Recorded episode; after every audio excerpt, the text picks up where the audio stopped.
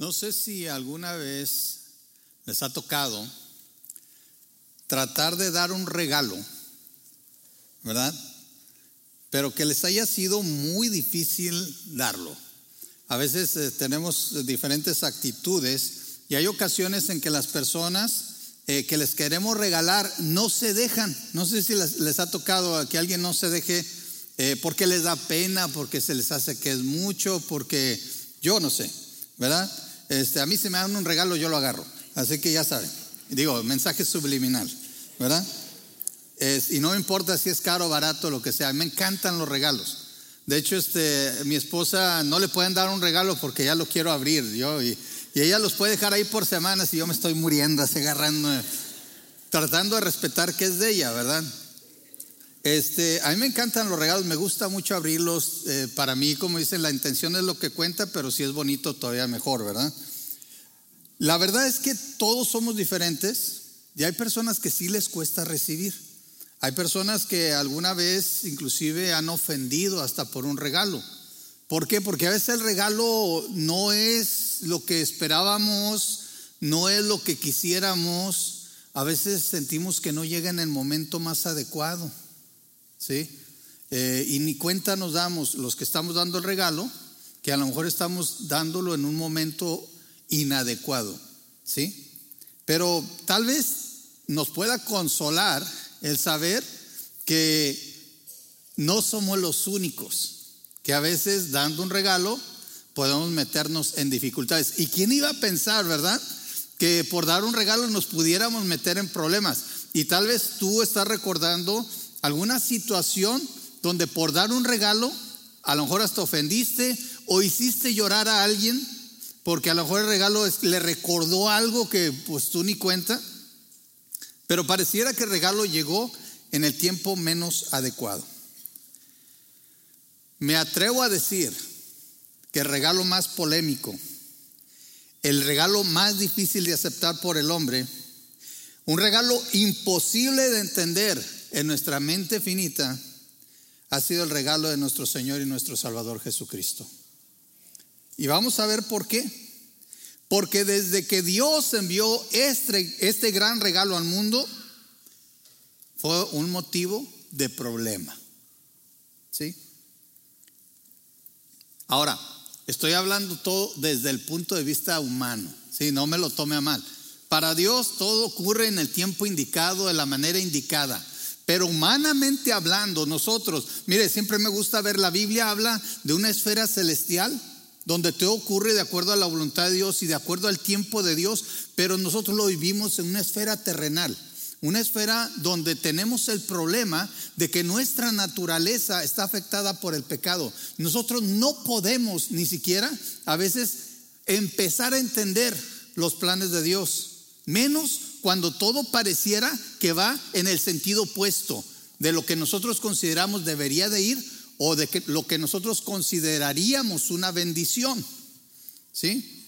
Mire, vamos a ver nuestras Biblias, si usted tiene su Biblia, si no aquí lo puede ver en pantalla, en Mateo 1.18, donde nosotros vemos precisamente este gran regalo llegando al mundo. ¿Y sabe qué? De acuerdo al punto de vista humano, este regalo llegó en el peor momento.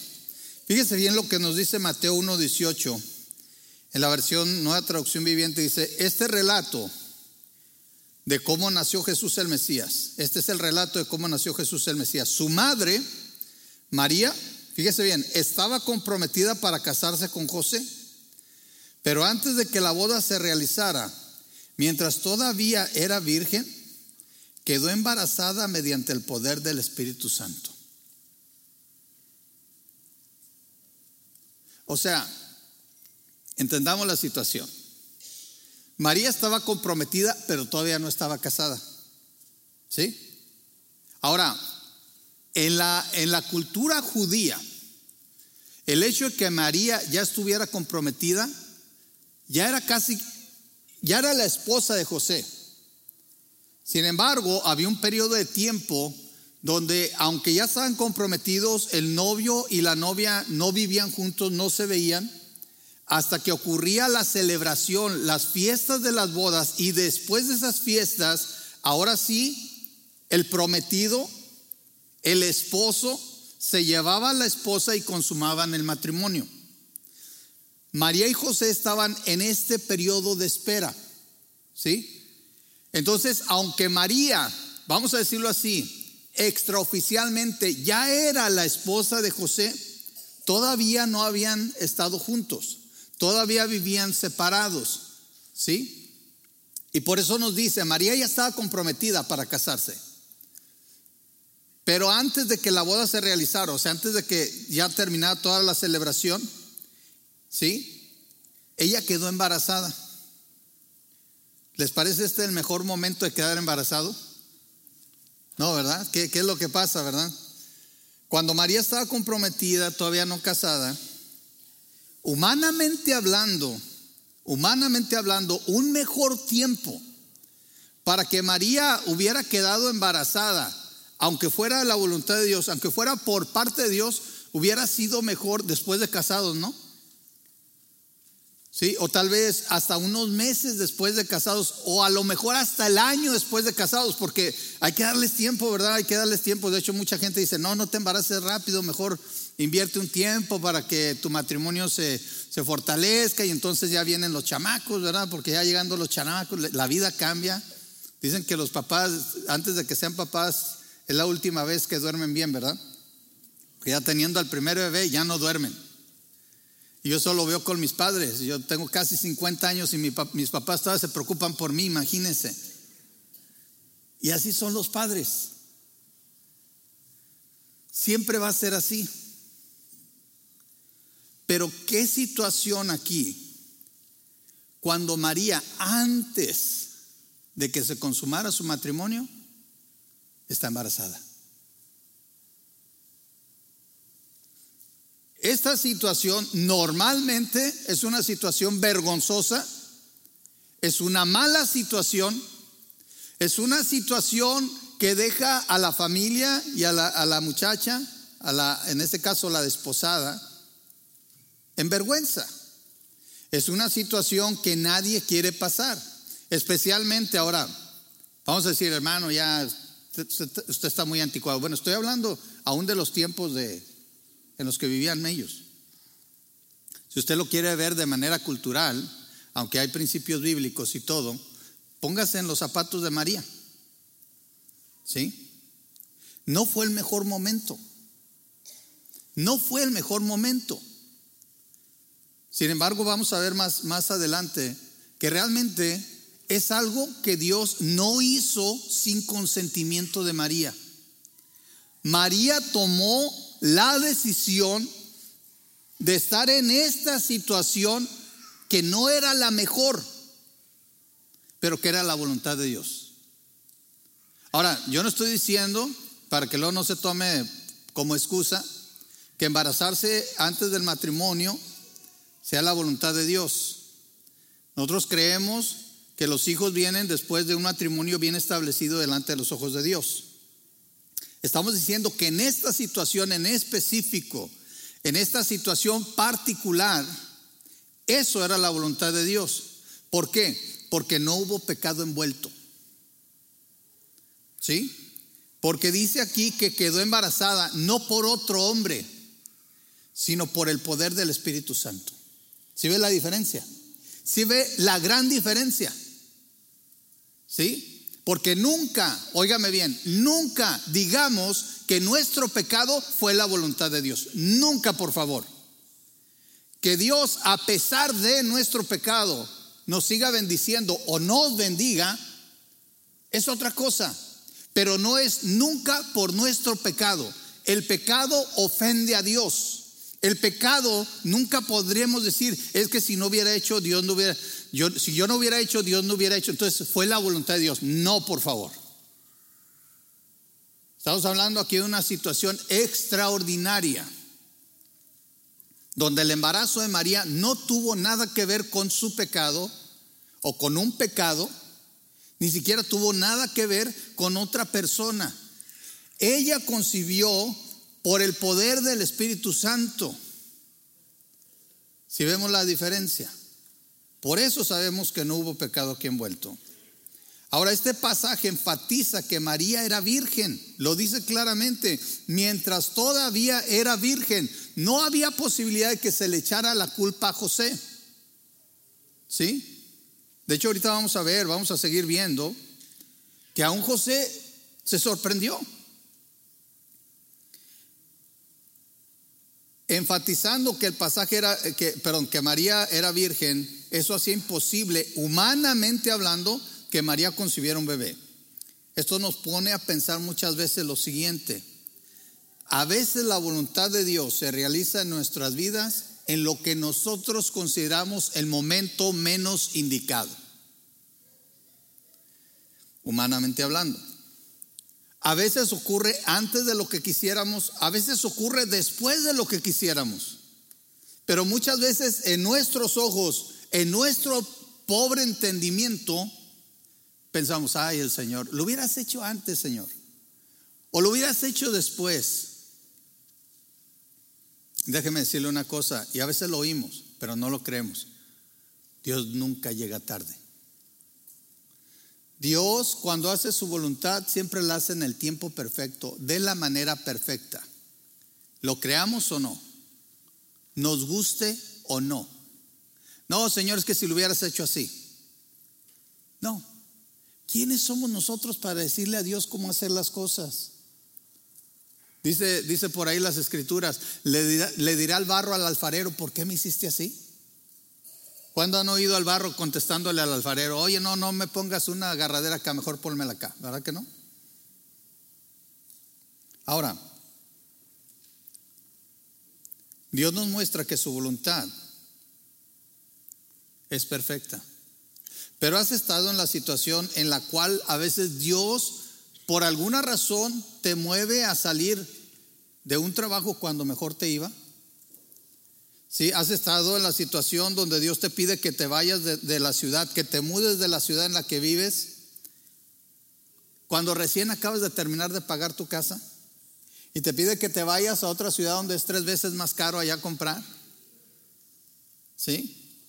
Has estado enfermo precisamente el día que vas a empezar un trabajo importante y comienzas perdiendo la semana porque estás enfermo, pidiendo días libres, ahora sí como aquel que pidió primero las vacaciones, ¿verdad? Dices, no, si empiezo a trabajar, pero deme las vacaciones primero. ¿Sí? Eh, a veces así pasa. Hace unos meses pedí dos semanas de vacaciones, ya me decía yo ahí en Acapulco en la azotea, ¿verdad? Ahí tomando aquí el sol, bien rico, me enfermo. ¿Qué me dio? ¿Quién sabe? No era COVID, no era COVID, ¿sí? Ya me había dado COVID tres veces, así que ya sé cómo se siente. ¿Quién sabe qué agarré? ¿Y quién sabe quién me lo pegó? Ahí si hay alguien que se sienta culpable. En el ministerio andas con mucha gente. Me enfermé. Eh, habíamos planeado un viaje, estaban aquí mis papás, ya estaban apartado hotel, todo, pues tuve que cancelar. Me alivio y se enferma mi esposa porque ella me estuvo cuidando, ¿verdad? Y de las dos semanas de vacaciones, de las tremendas vacaciones que teníamos planeadas, dos días pudimos salir. Mis papás se tuvieron que regresar a México, nos quedamos mi esposa y yo solos ahí, dijimos, ¿qué hacemos?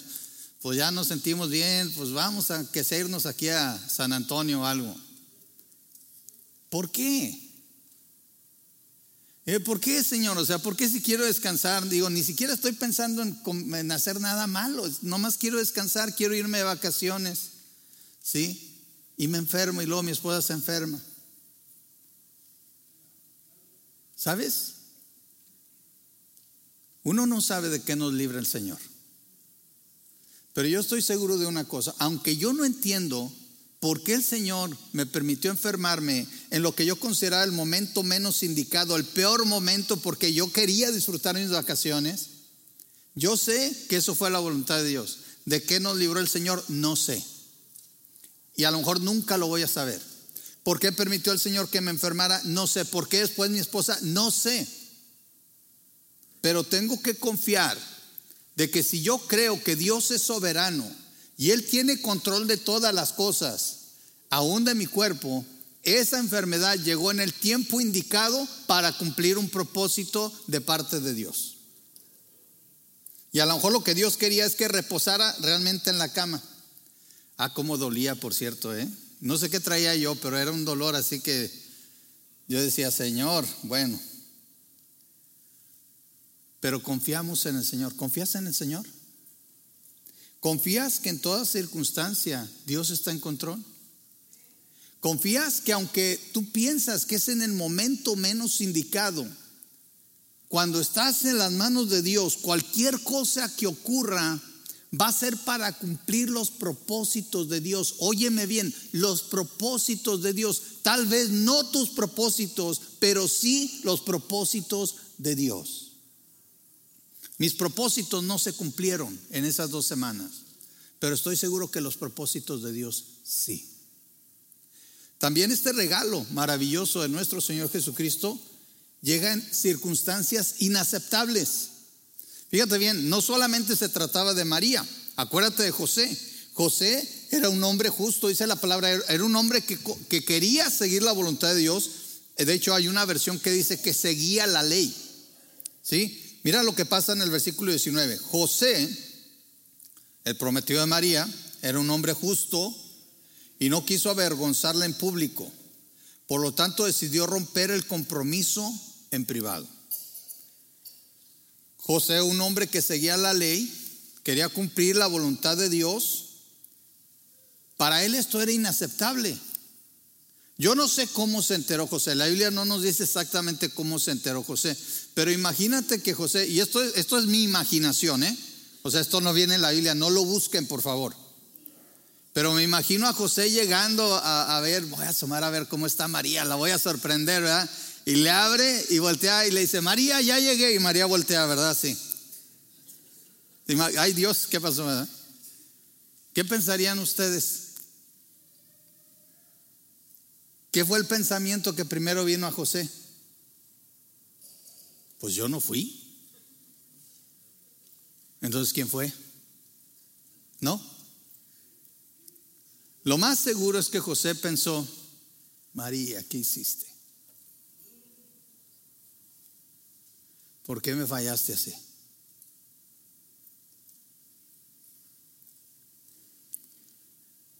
No pasa a veces que nosotros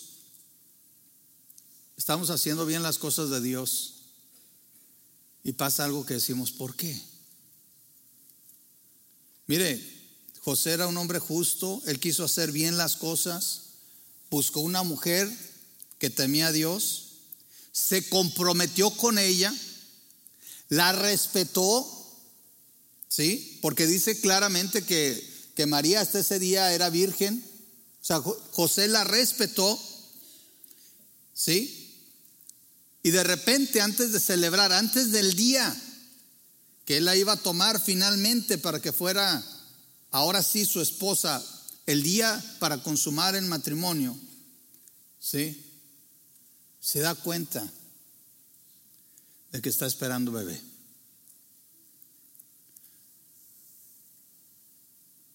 A veces pensamos que si hacemos bien todas las cosas, todo debe de salir exactamente como nosotros planeamos.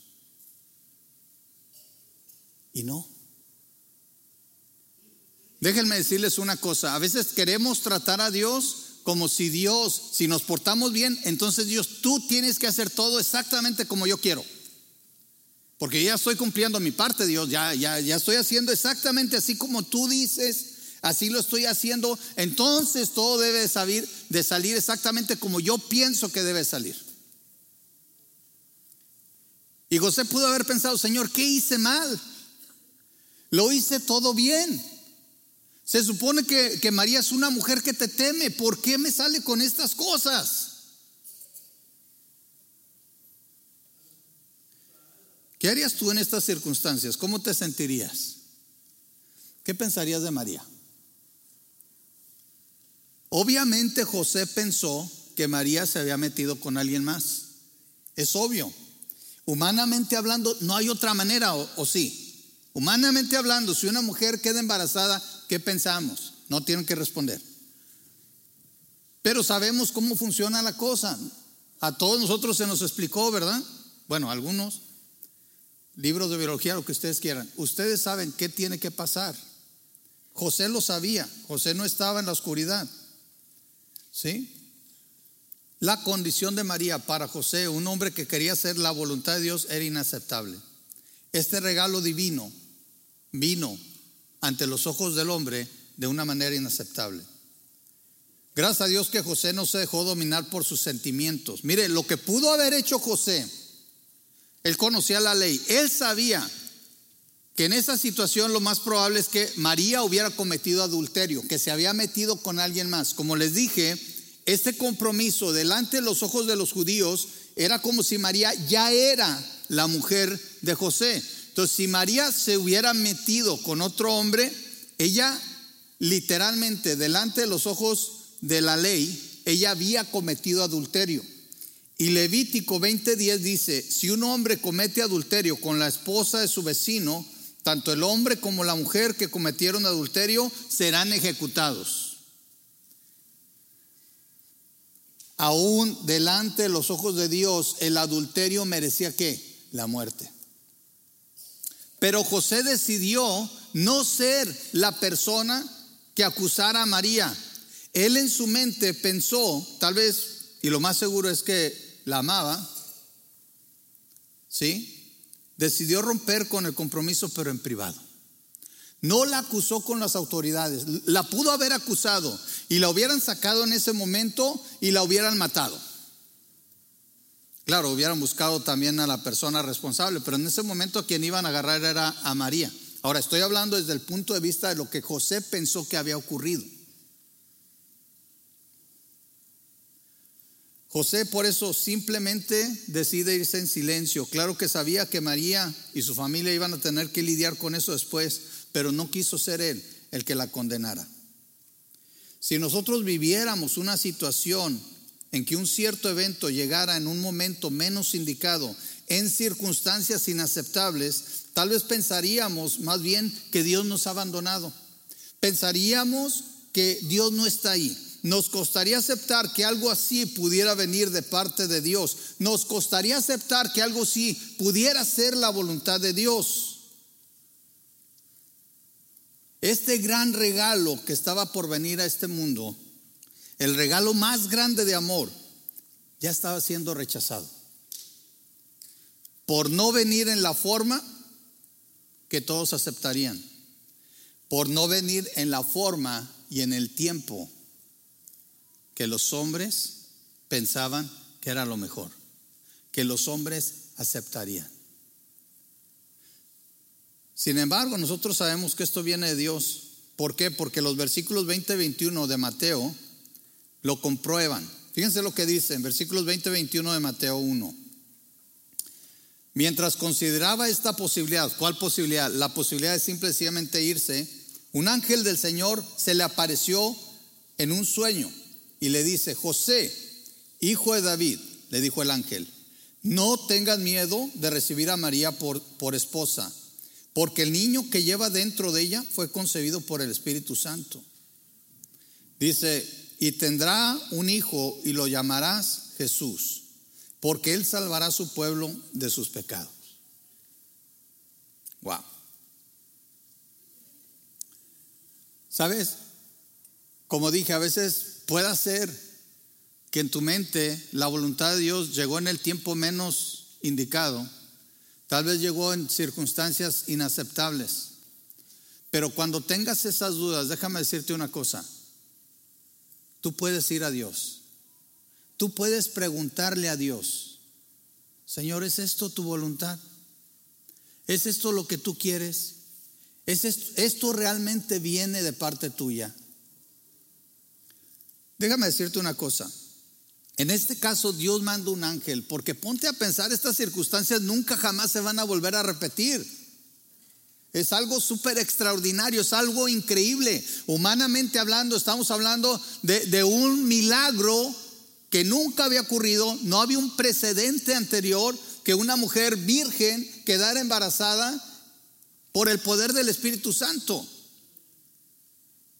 Yo no sé si María fue la que le dijo a José, pero obviamente José no le creyó. ¿Y quién lo iba a creer? Imagínate que ahorita te dijera alguien que embarazada por el Espíritu Santo. Ay, sí, ¿verdad? Como decimos por ahí, a otro perro con ese hueso, ¿verdad? Bueno, José necesitaba oír la confirmación de parte de Dios. Y Dios le manda un ángel. ¿Qué otra cosa le podía mandar? No había WhatsApp, no había Facebook, no había nada de eso, no había email. Le manda el ángel y lo primero que le dice es, no tengas miedo. ¿Sabes? A veces hacer la voluntad de Dios te puede dar miedo. ¿Qué creen que pasaba por la mente de José? Pero le dice, José, no tengas miedo.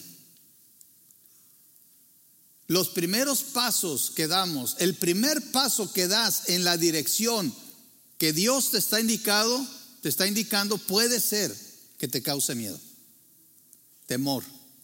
Siempre los seres humanos estamos, bueno, y si pasa esto, y si pasa lo, y si son como yo, peor.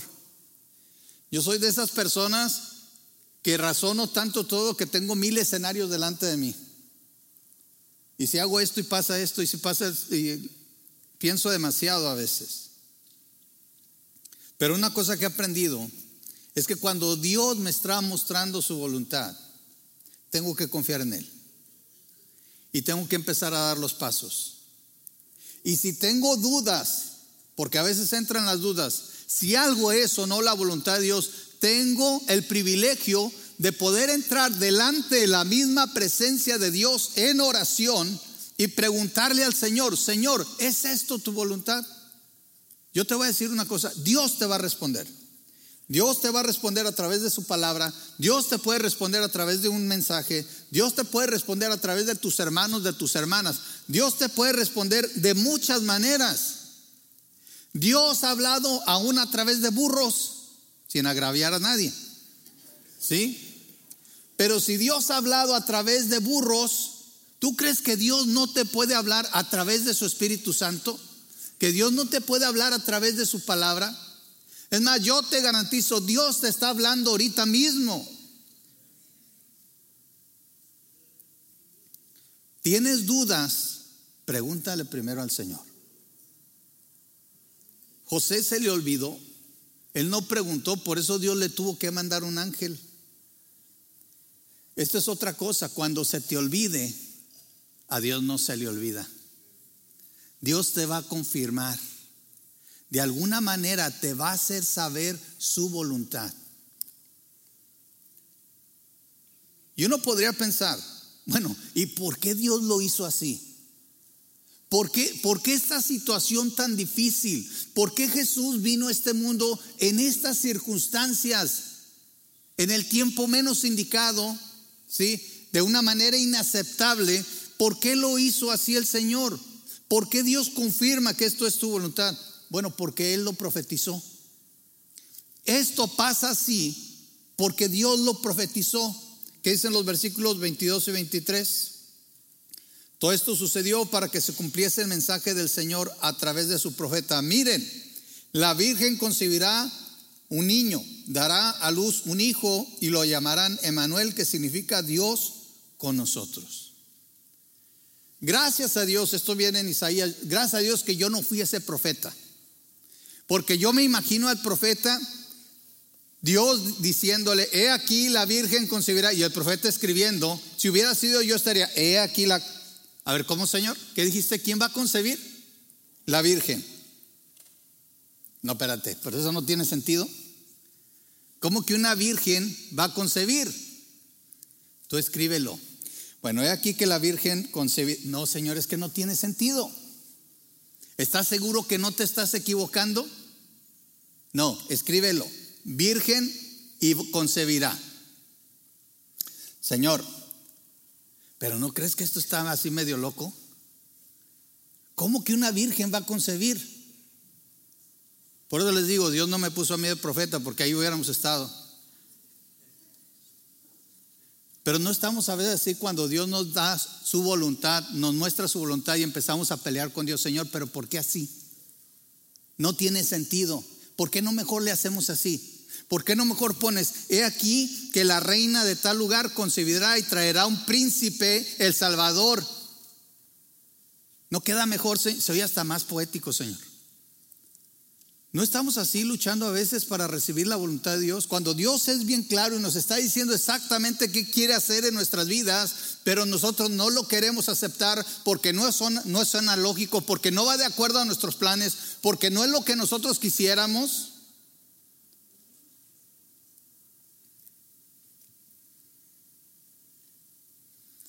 Todo se cumplió exactamente como Dios lo profetizó. Y Dios lo profetizó así, porque no era cualquier niño el que iba a nacer, era su hijo, era Jesucristo. Y tenía que ser nacido de una mujer, concebido por el Espíritu Santo, porque tenía que ser una persona como tú y como yo, pero sin pecado.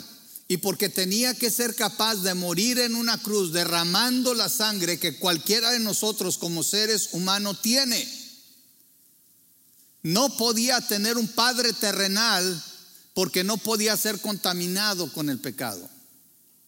No había otra manera. ¿Por qué cuestionamos a Dios cuando Dios es nuestro creador, cuando Dios es soberano, cuando Dios sabe muy bien lo que hace? ¿Por qué queremos cambiar los planes del Creador cuando Él está trabajando en nuestras vidas para cumplir sus propósitos completamente?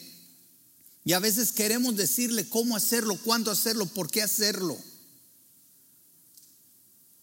Todo esto sucedió para que se cumpliera el mensaje del Señor a través de su profeta. Piensa en tu vida y piensa en las cosas que Dios ha hecho en tu vida y te voy a decir una cosa, todo eso ocurrió porque ese era el plan de Dios. Y van a seguir ocurriendo cosas. Si sigues caminando en la voluntad de Dios, si sigues buscando los propósitos de Dios en tu vida, déjame decirte una cosa, estás por ver muchas cosas grandes y maravillosas que Dios va a hacer en tu vida y muchas otras que van a pasar sin que te des cuenta, pero el plan de Dios se va a cumplir poco a poco para llevarte a ti a ser más como Cristo, para llevarnos como iglesia a ser luz en este mundo para traer el Evangelio a todos aquellos que no le conocen. Pero déjame decirte una cosa, en esta jornada o vas con Dios o vas contra Dios. Pero la voluntad de Dios va a ser hecha quieras o no, trabajes o no con Él. Déjame sugerirte una cosa. ¿Por qué no caminamos con Dios? Disfrutemos la jornada. Veamos lo maravilloso que es Dios. Veamos su poder manifestado en nuestras vidas, veamos sus maravillas, aunque no entendamos. Aceptemos con gozo que el Señor sigue trabajando en nuestras vidas. Por eso el último punto es esto. Esta voluntad de Dios que Dios mostró, este regalo que llegó en el tiempo menos indicado, de la manera menos aceptable, ¿sí? confirmado, pero confirmado por Dios y profetizado, fue cumplido a través de sus siervos. Primero recuerden que un ángel se le apareció a María. María, como les dije, no quedó embarazada así nomás. Dios habló con ella a través de un ángel y le dijo que iba a concebir. Y María sí preguntó, no estaba ignorante, dice, pero ¿cómo va a ser esto si no conozco varón? Y Dios le dice, vas a concebir por el Espíritu Santo. Una loca idea. Claro que ella sabía las consecuencias de decirle a José, de decirle a la familia, de que toda la sociedad viera que antes de, estar casada, antes de irse con su esposo, mostrara que estaba embarazada. Pero ¿qué dice ella? Hágase con tu sierva según tu voluntad. Y José lo mismo. ¿Qué pasa cuando dice, dice la palabra aquí, versículos 24 y 25 de Mateo 1? Cuando José despertó, hizo como el ángel del Señor le había ordenado y recibió a María por esposa. Fíjense bien, pero no tuvo relaciones sexuales con ella hasta que nació su hijo. Y José le puso por nombre Jesús.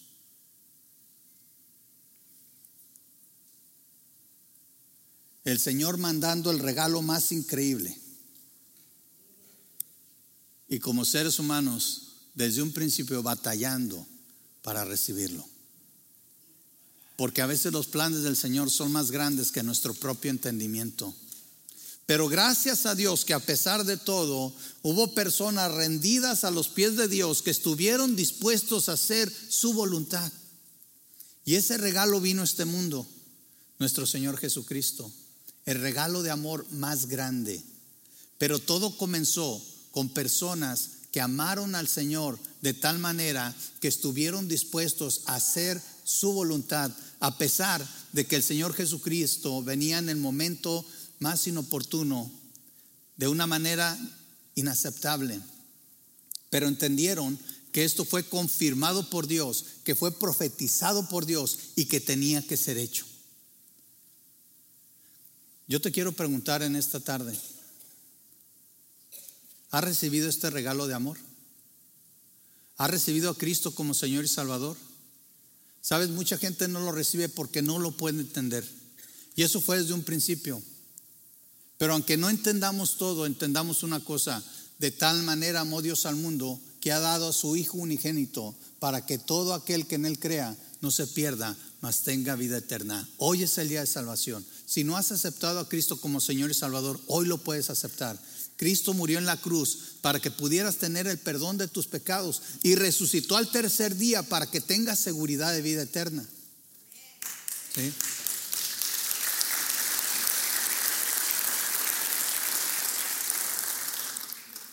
Ahora voy a hablar a aquellos que ya hemos aceptado a Cristo como Señor y Salvador. Quiero preguntarte algo. ¿Estás dispuesto a hacer la voluntad de Dios? ¿Estás dispuesto a permitir que Dios siga trabajando en tu vida, aunque parezca que lo haga de la manera, en el tiempo más inoportuno, de la manera más inaceptable? ¿Estás dispuesto a oír la, la voz de Dios y decir así como María, hágase con tu siervo según tu voluntad? o como José, despertarte y hacer exactamente lo que Dios te ha ordenado? No estoy diciendo que sea fácil. Imagínate a José. Yo me lo imagino todavía dispuesto a hacer la voluntad de Dios, pero todavía luchando para entender qué es lo que había pasado, por qué su mujer estaba embarazada, por qué tenía que cuidar de un hijo que no era de él. Hasta el nombre le pidieron que le pusiera Jesús, el Salvador. Emanuel, Dios con nosotros. Pero por la gracia de Dios y porque hubo personas dispuestas a obedecer al Señor, tú y yo hemos tenido salvación.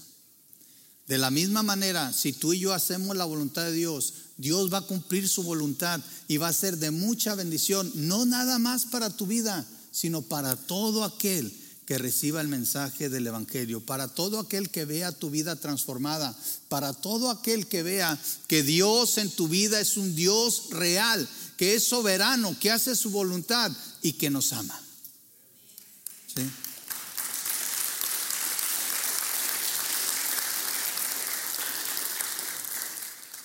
Gracias a Dios por este regalo de amor y quiero invitarles a que meditemos a que pensemos realmente todo lo que esto significa para nosotros. Y quiero pedirles que si quieres tener un momento de comunión con Dios, vamos a tener aquí abierto para que pases a orar, para que pases a ponerte a cuentas con el Señor, para que pases aunque sea a darle gracias a Dios. Puedes hacerlo también ahí en tu asiento, pero vamos a tomarnos un momento para reflexionar en este regalo tan grande de amor este regalo que nos ha dado la salvación, que llegó en el momento más inoportuno, de una manera inaceptable, pero que fue confirmado por Dios, profetizado por Él y llevado a cabo por sus siervos. Les invito a que tomemos un tiempo para orar. Voy a orar y después si alguien más quiere pasar y orar aquí al frente o en su lugar, lo puede hacer mientras escuchamos un poco de, de música por el grupo de alabanza. Vamos a orar. Señor, te agradecemos tanto por tu voluntad. Gracias que este regalo de amor, el regalo más grande, aunque fue difícil de ser recibido y todavía sigue siendo difícil para muchos, Señor, es un regalo que tú enviaste. Es el regalo de nuestro Señor Jesucristo, quien es la propiciación por nuestros pecados, el pago perfecto por nuestros pecados. El que se entregó en la cruz de voluntad propia Señor, gracias por los que ya lo hemos recibido. Gracias por aquellos que ya hemos experimentado este amor tan grande que tú has tenido para la humanidad. Pedimos por aquellos que todavía no le conocen, que todavía no te conocen, Señor, como Señor y Salvador, para que tú toques sus corazones. Y pedimos que en estos días que se celebra la natividad, el nacimiento de nuestro Señor Jesucristo, las personas puedan ser tocadas por este amor, que puedan recibir el mensaje del Evangelio. Y si tú quieres usarnos para eso, Señor, úsanos. Permítenos ser luz en este mundo.